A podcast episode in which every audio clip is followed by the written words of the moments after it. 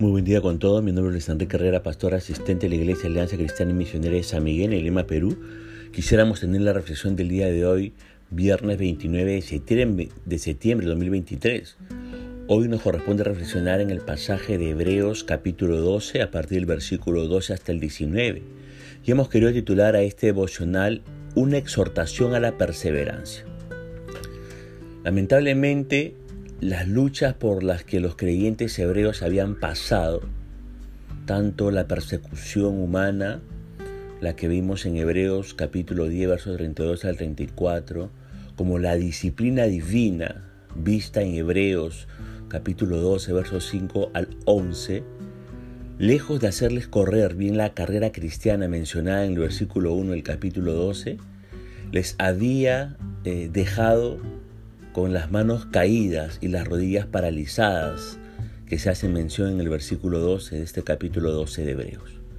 El autor tiene que animar a los creyentes judíos a hacer un nuevo esfuerzo por vivir la vida cristiana y enderezar su camino, como usted puede leer en el versículo 12 y 13.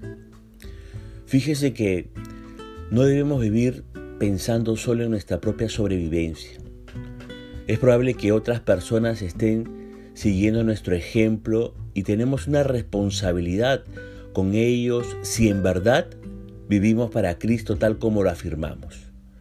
Por eso le pregunto, ¿su ejemplo de vida ayuda a otros a creer en y seguir a, a Cristo y a madurar en la fe?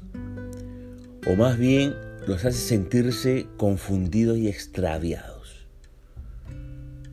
Que proyecta con su estilo de vida, con su ejemplo ante los demás.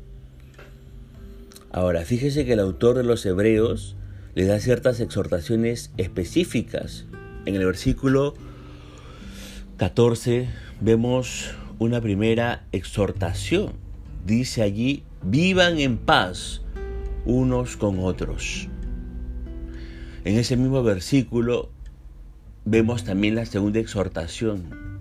Dice, procuren una vida de santidad. Mire, la santidad está vinculada con vivir en paz. Una relación correcta con Dios conduce a relaciones correctas con los hermanos en Cristo. Aunque no siempre vamos a sentir amor por otros creyentes, debemos procurar la paz en la medida que estemos llegando a ser más como el Señor Jesucristo. Ahora, veamos la tercera exhortación.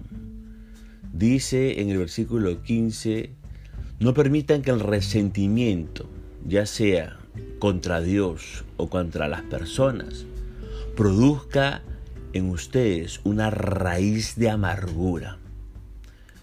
Mire, así como una raíz pequeña crece hasta convertirse en un gran árbol, la amargura brota en nuestro corazón y eclipsa aún nuestras más profundas relaciones cristianas. Una, entre comillas, raíz venenosa de amargura se apodera de nosotros cuando permitimos que la desilusión crezca hasta volverse resentimiento, o cuando guardamos rencores por heridas pasadas. La amargura, fíjese, trae consigo celos, disensiones e inmoralidad. Sin embargo, cuando el Espíritu Santo nos llena, Él puede sanar la herida que causa la amargura. Veamos en los versículos 16 y 17 la cuarta exhortación.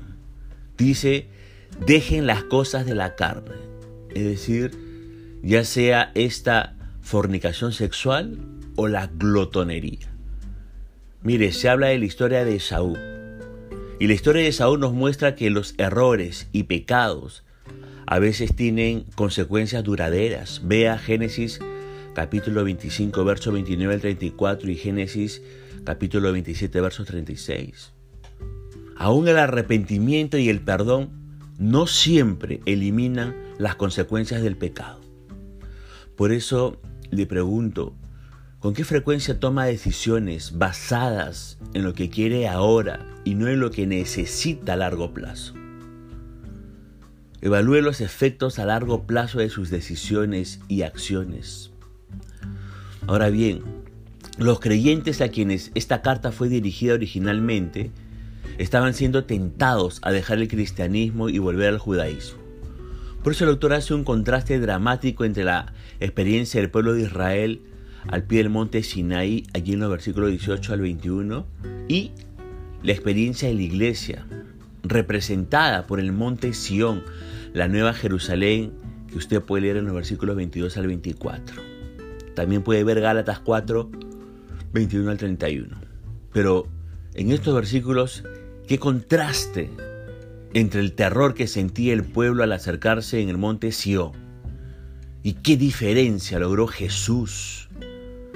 Antes de que Él viniera, Dios parecía distante y amenazante. Después de la venida de Jesús, Dios nos recibe en su misma presencia por medio de Cristo.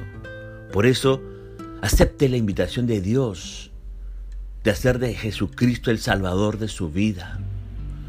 Ahora, fíjese que la, la revelación de Dios dada a Moisés asustaba y amenazaba con muerte, pero la revelación en Cristo alegra y promete vida eterna. Sin embargo, si rechazamos el Evangelio de Cristo, solo nos queda una cosa. Ahí usted lo puede leer en el versículo 25 al 29. ¿Qué es lo que nos queda? El juicio devastador de Dios. Eventualmente, fíjese, el mundo será agitado y removido, y solo el reino de Dios permanecerá. Los que siguen a Cristo son parte de ese reino inconmovible y resistirán la sacudida, el zarandeo y el ardor del fuego. Cuando nos sintamos inseguros en cuanto al futuro, podemos mantenernos firmes al considerar lo que dicen estos versículos. No importa lo que suceda ahora, nuestro futuro está edificado sobre un fundamento sólido que no puede ser destruido. No ponga su confianza en lo que será destruido, más bien edifique su vida en Cristo y en su reino inconmovible. Por eso el autor anima a los creyentes hebreos y a nosotros a hacer ciertas cosas específicas. Lo encontramos en el verso 28. En primer lugar, tener un corazón agradecido a Dios. ¿Tiene un corazón agradecido a Dios? En segundo lugar, servir a Dios.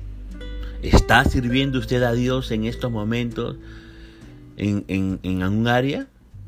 En tercer lugar, agradar a Dios con temor y reverencia. ¿Está creciendo en buscar eh, temer al Señor y reverenciarle?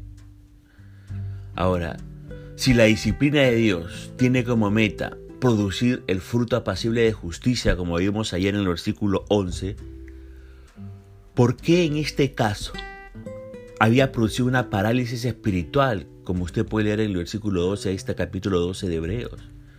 Y estaba amenazando con desviar a los creyentes del camino correcto, como usted puede leer en el versículo 13, y estaba generando una raíz de amargura en ellos, como usted puede leer en el versículo 15. ¿Por qué? ¿Tendrá algo que ver con lo que leemos en el versículo 25? La disciplina de Dios solo nos ayuda si es que nos sometemos a ella y aprendemos a ser, entre comillas, ejercitado por ella, como dice el versículo 11 en la segunda parte. Si la resistimos, es decir, si la desechamos, como dice el verso 25, entonces, ¿qué sucede? No nos beneficiará espiritualmente, no nos beneficiará.